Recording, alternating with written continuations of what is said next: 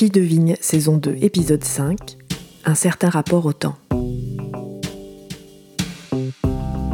Être vigneronne et avoir des enfants pose inévitablement la question du rapport au temps.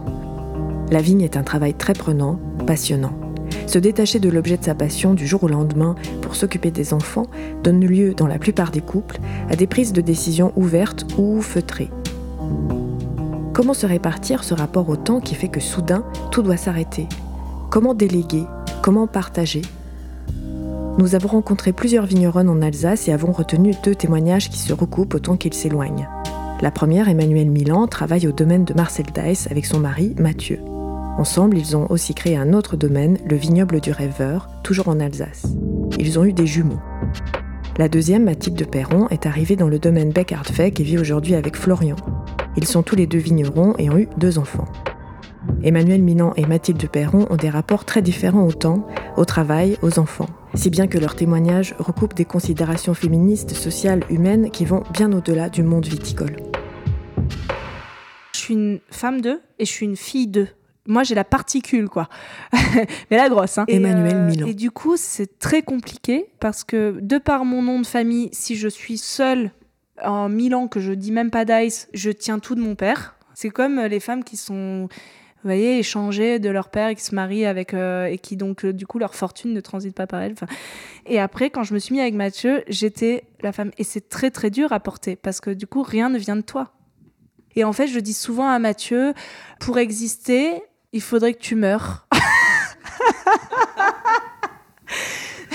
non, mais tu vois, Ovette, ça a été. Euh, donc, Ovette, on est à un kilomètre et demi, hein, et euh, moi, euh, c'était la vigneronne que je prenais en exemple. Pour le coup, ma mère est, féministe. Elle, elle m'a toujours dit il faut que tu fasses des études. C'était son seul truc pour pour ne jamais dépendre d'un homme. Donc, de suite, quand on était toute petite, on avait ça. Si je peux me permettre une nuance, je trouve que toutes les femmes euh, de cette génération, je sais pas quel âge a, votre mère, bon, la mienne, elle a plus de 70 ans, m'ont toujours dit ça et je trouve que ça suffit pas. On se rend compte que même si on fait les mêmes études que nos camarades, eh ben rapidement on n'aura pas les mêmes salaires et puis à partir du moment où il y a des enfants, il y a un truc on est débarqué. Donc en fait, il y a un mm. mensonge dans ce discours des mères sur fais des études et tu vas pouvoir être indépendante. En fait, c'est pas vrai du tout. Ah, Jamais. Moi ma mère le disait parce qu'elle était justement pas indépendante quand je me suis mis avec Mathieu, elle a été très triste. Dans votre idéal, vous auriez été euh, vigneronne indépendante comme Dominique Ovette. Vous vous voyez comme elle? Moi, je me voyais vigneronne avec mon frère. Moi, j'étais dans les vignes et à la cave et mon frère s'occupait du commerce. Et mon frère a toujours accepté ça. Hein. La lumière, il, il l'a parce qu'il rigole ou voilà. Bon, lui, c'est un autre débat. c'est le, fils d'un vigneron. Et donc, il est avec votre père Oui, il travaille avec, euh, avec mon père. Et d'ailleurs, il reprend avec sa femme, Nathalie. Et là, de suite, il a dit, et c'est marrant parce que c'est ma mère au départ qui a eu des réticences, mais il a dit, moi, euh, elle va toucher un salaire et tout ça. Et ma mère a dit, mais moi, j'en ai pas touché. Euh. mais après, maintenant, elle l'émancipation. Elle veut pas de l'émancipation de sa bru. Ça, ça la réjouit pas de se dire, bah, elle, elle ne revivra pas. Si, si, maintenant, je pense que c'était plus par jalousie que par euh, autre chose, mais là, elle est très contente de ça. Et euh, même au contraire, euh, par exemple, quand Nathalie a besoin aussi de temps, ma mère garde les enfants. Quand ils vont au salon, ma mère va beaucoup garder les enfants, tout ça. Tout à l'heure, vous avez dit je, souffre encore du syndrome de l'impostrice. Est-ce que c'est à cause de ça? C'est parce que vous êtes la fille d'eux et la femme d'eux, et donc vous avez toujours ce sentiment? Mais si, parce que du coup, on te dit que c'est pas toi qui fais le vin. Parce que quand tu dis que tu travailles dans les vignes au domaine Milan, bah oui, t'as coupé trois raisins, quoi, euh, voilà. Ou euh, par exemple, tu peux pas vinifier, c'est pas ton vin, c'est le vin de ton père. Ou moi, là, ce que je fais au vignoble du rêveur, bah c'est pas mon vin, c'est le vin de Mathieu. Du coup, quand c'était ton père, bah tu disais, euh, oui, non, mais il est encore là et tout. Alors que mon père est là le premier jour des vendanges, le deuxième, il a quand même besoin de faire la sieste.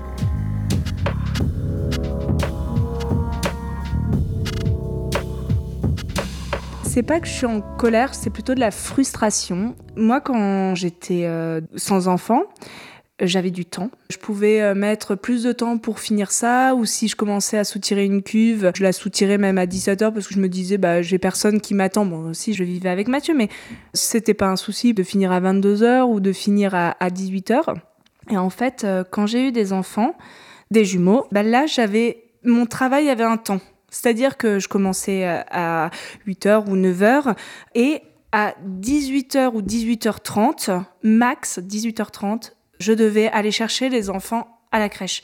C'est-à-dire que c'est comme euh, euh, quand t'as pas fini ta copie et que d'un coup le prof il te dit euh, c'est fini et que t'es en train d'écrire ton mot, ton dernier mot et que et qu'on te l'arrache, bah c'est pareil. Moi j'avais pas d'autre choix. 18h30 c'était la fin. Mais pourquoi Mathieu ne se disait pas la même chose au même eh ben, moment? C'est exactement ce que j'allais dire et j'étais très jalouse et c'est ce que je disais à Mathieu. toi, par contre tu as le temps de finir euh, ton travail. Ça me fait rebondir sur un truc qui au départ m'a vraiment énervé. Euh, et ça, c'est pas forcément par rapport au vin. Et c'était euh, une longue conversation avec Mathieu et il comprenait pas mon point de vue. Mais c'est en fait le week-end ou le soir, je peux rien prévoir. Je sais ce que je fais, c'est garder les enfants. Alors que Mathieu, lui, il peut se dire bah, samedi je vais aller bosser ou tout ça sans même me demander parce que de toute manière il savait que c'était moi qui gardais les enfants. C'est une conversation que vous n'avez pas eue euh, avant la naissance, c'est-à-dire que. Ben non, parce qu'on ne le sait pas. Mais vous, vous vous étiez imaginé quoi Que, en fait, il y aurait eu un partage euh, équitable Mais en fait, on, on s'imagine pas. C'est comme moi, je pose la question à mes, à mes copines parce que j'écoute plusieurs podcasts féministes et euh, souvent, je m'amuse à dire à mes copines alors, combien tu le notes ton mec sur l'échelle du féminisme? Est-ce que c'est plutôt moins de la moyenne ou plus Moi, Mathieu, il est moins de la moyenne. Franchement, il a un 4. Enfin, maintenant, ça va un peu mieux, je le mets aller à un 6. Et moi, j'ai toutes mes copines qui ont des mecs mais n'ont pas d'enfants. Leurs mecs ont souvent 8 ou 9. Et en fait, c'est juste parce que un gars, la répartition des tâches, parce que quand même, ils ont un petit peu évolué, il faut le dire. Ils font quand même un peu de ménage, euh, ils font les lessives. Euh, enfin, moi, en tout cas, Mathieu le fait. Et en fait, on se dit, bah ouais, mon mec, il est vraiment euh, dans cette euh, égalité des tâches. Mais en fait, dès que tu as des enfants, tout est bouleversé. Donc, toi, tu te méfies pas. C'est-à-dire qu'avant l'arrivée des enfants, vous auriez mis un 8 ou un 9 à Mathieu, et depuis l'arrivée des enfants, vous lui mettez un 4 en échelle du ah bah, féminisme. ah ben carrément, parce que je. On est d'accord que c'est sur 20. Hein. non, sur 10. Ah, c'est sur 10. Sur 10. Ah oui, je crois que c'était 8 non, ou 9 non, non, sur, je... sur 20. ah oui. C'est plus facile à noter sur 10. samedi, voilà, moi je sais ce que je fais, c'est garder les enfants. Après, si je veux aller faire les courses, si je veux aller faire euh, les boutiques, je sais que je vais aller le faire avec mes enfants. Ou si je veux être seule avec une copine, je vais demander à Mathieu un mois avant le mettre dans son emploi du temps pour dire là c'est une journée avec les copines. Quel âge a Mathieu?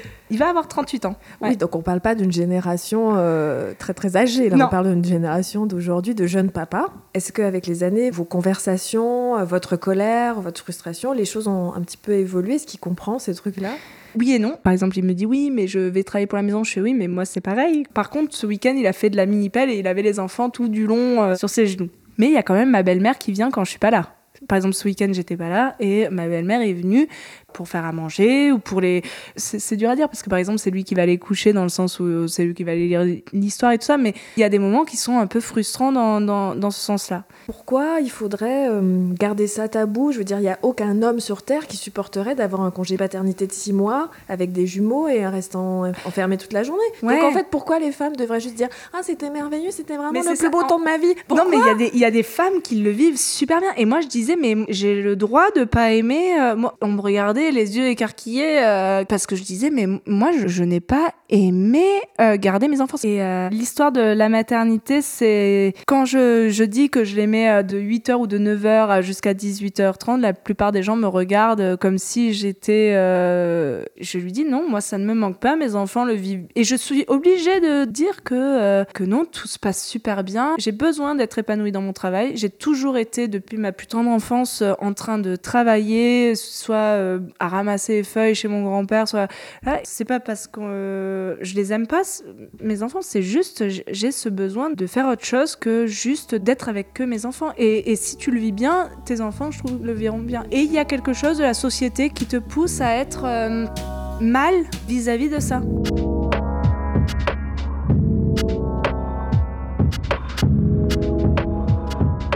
Le mot féminité, ça a été, enfin, c'est horrible déjà aussi de dire euh, féminité.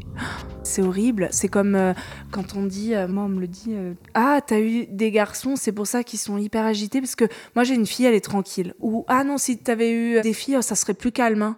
Mais, mais c'est pas vrai. Moi, je, je, pouvais construire des cabanes où je pouvais, euh, pour le travail aussi, on faisait des cartons euh, pour mon père, mais ou, manipuler des bouteilles, ou, ou je sais pas, faire des jeux, mais plus, alors, plus de garçons. Et mon frère était plutôt tranquille. Euh, ma sœur était très tranquille et moi non, pas du tout. Et après, du coup, les filles qui sont hyper agitées ou tout ça, soit elles ont un souci, soit aussi elles sont garçons manqués. Et ça, c'est tout à cause de la féminité. Mais euh, ouais, la féminité, pour moi, ça me parle pas forcément parce que du coup, si on parle de féminité, on parle de vin féminin. Et moi, je me bats contre le vin féminin. Enfin, j'en fous de faire des vins féminins. En gros, globalement, dans la vulgate, euh, qu'on entend le, plus souvent. Euh, féminité, ça veut dire euh, douceur, euh, serviabilité, calme, discrétion. Alors qu'en réalité, c'est juste une manière de faire en sorte que les hommes soient servis. C'est une manière de s'assurer qu'il y ait des mères, des servantes, des gens qui s'occupent des enfants, des gens qui s'occupent des vieux, des gens qui soignent, font à manger. Enfin, c'est d'avoir mhm. du service. Oui, exact. Enfin, moi, féminité, ça me fait surtout penser à ça, à, à plaire une femme, ça doit plaire, même toute petite, du coup. Alors qu'un homme, non, lui, il a des choses à dire. Et, et moi, dès que je me bats aujourd'hui pour dire, bah là, ça, euh, je le vois pas comme ça ou comme ça, euh, des fois, je plais pas. Et aussi, un truc que j'ai remarqué, c'est que déjà, avant, il y avait juste écrit Mathieu Dice sur le vignoble du River. C'est un peu ma faute, c'est moi qui fais les salons. J'aurais dû m'imposer plus. J'osais pas au départ. Aussi parce que je suis arrivée plus tardivement. Enfin, c'est, c'est quand même Mathieu qui a au départ créé le domaine. Et après, moi, je m'y suis greffée et j'y ai mis du mien parce qu'aujourd'hui, le vignoble du Rêveur, et c'est là où quand même maintenant je fais preuve d'ego parce que je dis le vignoble du rêveur, c'est quelque chose qui est dur à dire hein, pour une femme, mais sans moi, ça n'existerait plus. Et quand je dis ça, d'un coup, je me dis, purée, mais quelle fille qui a de l'ego, tu vois, alors que ça serait un mec qui dirait peut-être ça, il n'aurait pas ce problème-là. Mathieu avait pas le temps de le développer. On a créé trois autres cuvées que je l'ai emmené sur les salons, je l'ai fait découvrir. Mathieu, au départ, il voulait même pas euh, le vendre en France, il voulait juste le vendre pour les importateurs du domaine Marcel Dice parce qu'il n'avait pas le temps de s'en occuper et pas le temps de porter à fond le projet. Et il le dit bien que c'est nous deux qui l'avons fait. C'est pour ça que je dis toujours, on est couple vigneron. Dans la presse, c'est choquant, c'est ce que je vous disais tout à l'heure. On, on, voit souvent Mathieu Dice et sa compagne oui, et mais on, ne le met pas que pour pas. moi. Ouais. Ou alors c'est Mathieu Dice, euh, et là, il y a une photo de lui nette, et là, vous êtes à côté, flou, dans le chai. Pour d'ailleurs terminer sur ce salon, donc il y avait écrit Mathieu Dice et Emmanuel Milan, voilà. Et donc, euh, les gens disaient Mathieu Dice. Et en fait, un jour, j'ai dit, non, c'est la loi de, de, la galanterie même, c'est Emmanuel Milan et Mathieu Dice. Et j'ai c'est comme ça, c'est la règle de bienséance, c'est comme ça. Et depuis que j'ai dit ça, donc ça remonte à pas longtemps, hein. mais j'existe. C'est dingue, les gens me disent C'est vous la vigneronne et, et ils voient pas Mathieu Dice. En plus, c'est rigolo de voir que les choses changent juste en inversant de nom.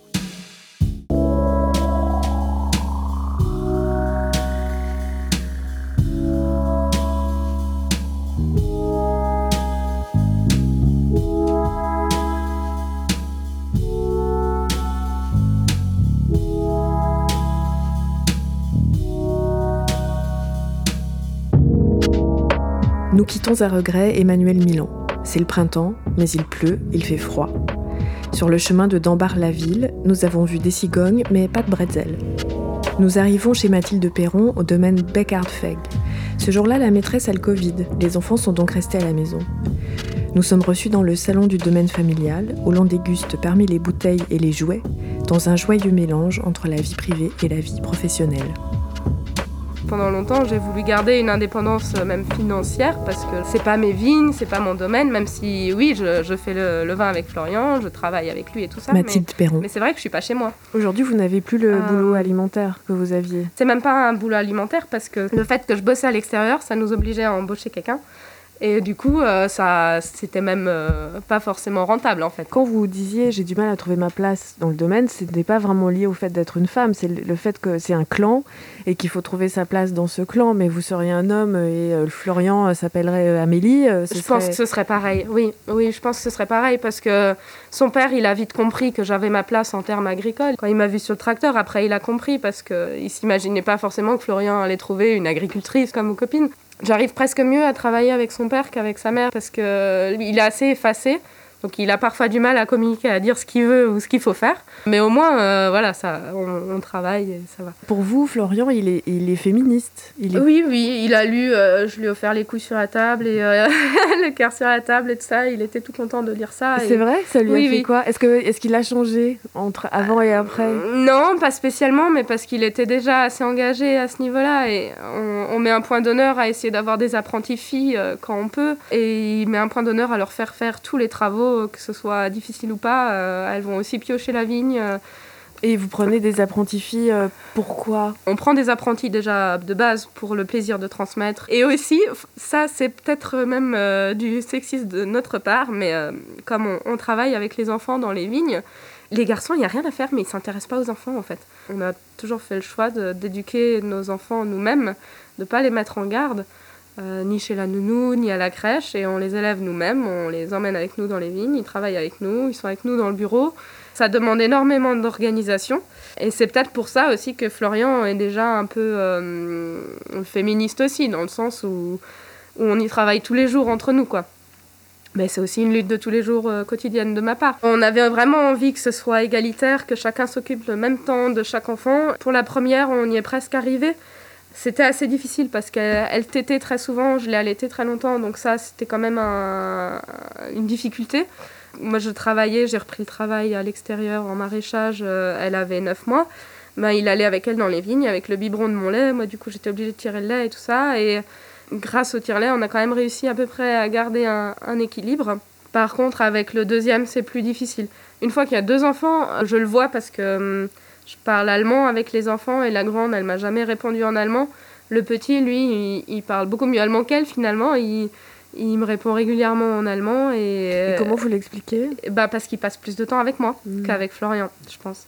Avec lui, euh, j'ai du mal à bosser dans les vignes parce qu'il est tellement accroché à moi que, que j'ai du mal à travailler. Alors que si Florian l'emmène dans les vignes, ça se passe bien. Il, il est autonome, il joue, et il s'occupe. quoi.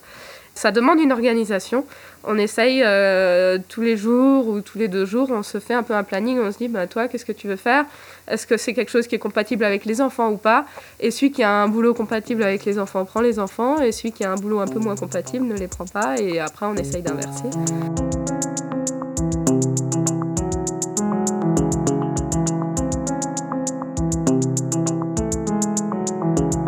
Ça me plaît de, m'occuper des enfants, d'élever les enfants. Moi, j'adore ça. Euh, c'est quelque chose qui me passionne. Je, me suis formée aussi là en tant que monitrice de portage pour euh, pour transmettre vraiment cette passion de, quelque chose d'utile. Et, en même temps, euh, le féminisme, euh, tu as l'impression que t'es pas censé aimer ça, t'es pas censé vouloir des enfants, être féministe, c'est indépendante, faire comme les hommes, euh, faire comme les mecs. Et oui et non, c'est compliqué parce que moi, j'ai pas envie de renier la femme que je suis, qui, qui a envie d'avoir des enfants, qui a envie de s'occuper des enfants. Et par contre, Florian, lui non plus, il veut pas renier son côté j'aime les enfants et je veux m'occuper des enfants parfois, quand euh, pendant 2-3 mois, euh, c'est moi qui m'occupe un peu plus des enfants, au bout d'un moment, il dit bah, maintenant, tu vas dans les villes, moi aussi j'ai envie un peu de, prendre les enfants. Et euh, du coup, on essaye d'équilibrer. Mais, c'est vrai qu'il y a une contradiction à ce niveau-là et que, que j'ai pas encore réussi à résoudre et qui est difficile. J'avais, j'avais déjà ce sentiment qu'il y avait quelque chose qui clochait et que moi, j'avais pas vécu en tant qu'enfant et en tant que jeune fille. Je me rendais compte que les autres filles, par contre, avaient ces soucis-là de, respecter une norme très féminine et tout. avec ma sœur jumelle, on passait toujours pour des garçons manqués, ça nous dérangeait pas plus que ça. Mon éveil s'est fait progressivement, d'une part avec ces podcasts, c'est une collègue d'ailleurs, euh, Maya Salé, Domaine La Calmette, qui m'a parlé la première fois de ces podcasts. J'avais ce souci, je, pressentais. Euh, donc Eden, c'est un petit garçon, le deuxième, et je, trouvais ça très difficile. Je, me sentais un peu bloquée pour éduquer un garçon, en fait, dans le sens où les filles, c'est facile pour une fille de, faire comme les garçons. C'est bien vu, t'es viril, tu fais comme les grands et euh, tu t'intéresses au tracteur comme les garçons. Ça passe bien. Par contre, euh, un garçon avec une barrette habillé en rose ou qui, aime les licornes, c'est quand même très mal vu. Et euh, j'ai lu aussi un, livre qui m'a beaucoup parlé et qui a mis un peu des mots sur ce que je ressentais mais que je savais pas trop décrire. Et ça s'appelle Manuel d'éducation féministe. Tu seras un homme féministe, mon fils de Aurélia Blanc. C'est pour les parents de garçons. Dans l'idée qu'on a beau faire ce qu'on veut, euh, c'est la, société de manière générale qui est tellement patriarcale que même si tous les hommes ne sont pas des violeurs, eh ben, il n'y a que des violeurs hommes, quasiment à 99%. C'est pas la faute des hommes, c'est la faute de toute la société, du patriarcat et tout ça, et de la vision de l'homme qui doit être viril et tout ça. Et je suis persuadée que si on joue là-dessus, donc c'est pas aux femmes de défendre le féminisme, mais c'est aux hommes de prendre aussi la part des femmes et de s'ouvrir à ça quoi. Pour un homme, euh, faire des trucs de femme, c'est se rabaisser. Et ça, il faut qu'il se le sorte de la tête et de se dire, maintenant, euh, j'ai le droit de faire ça si j'ai envie, j'ai le droit d'être infirmier si j'ai envie.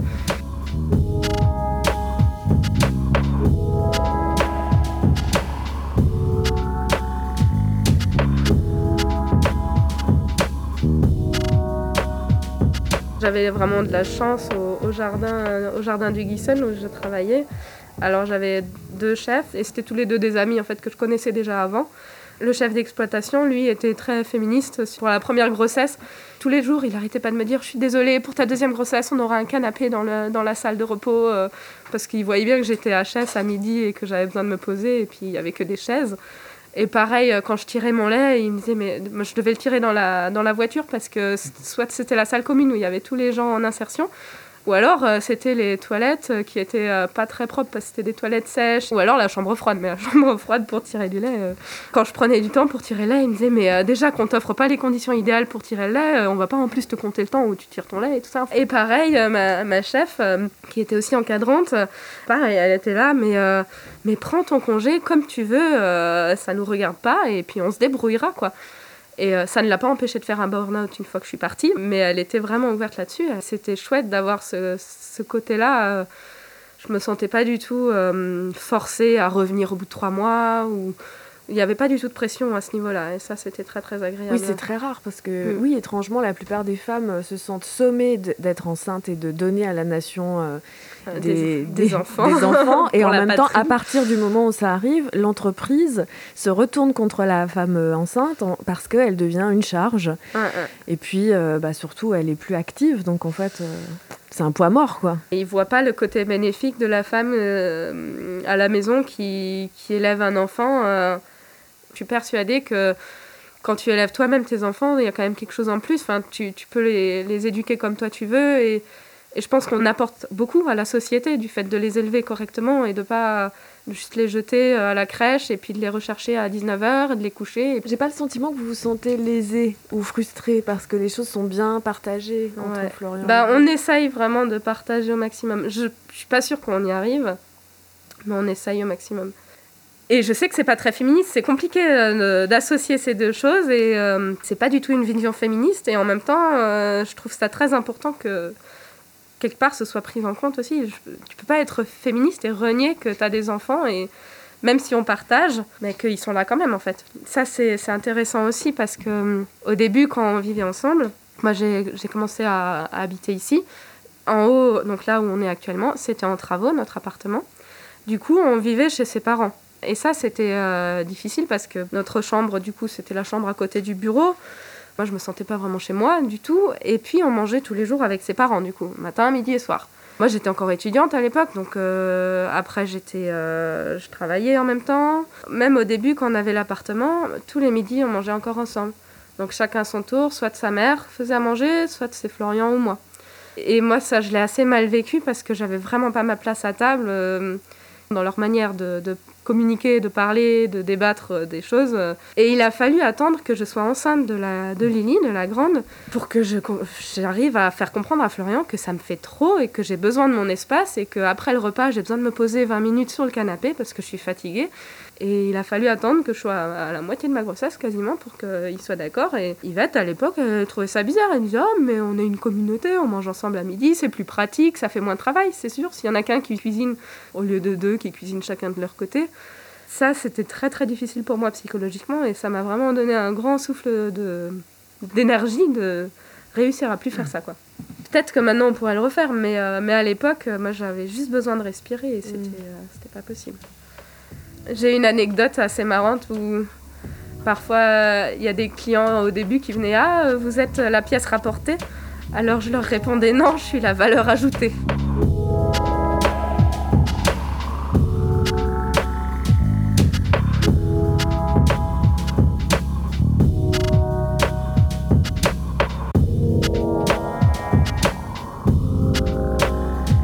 Un certain rapport au temps était le cinquième épisode de la deuxième saison de Filles de Vigne.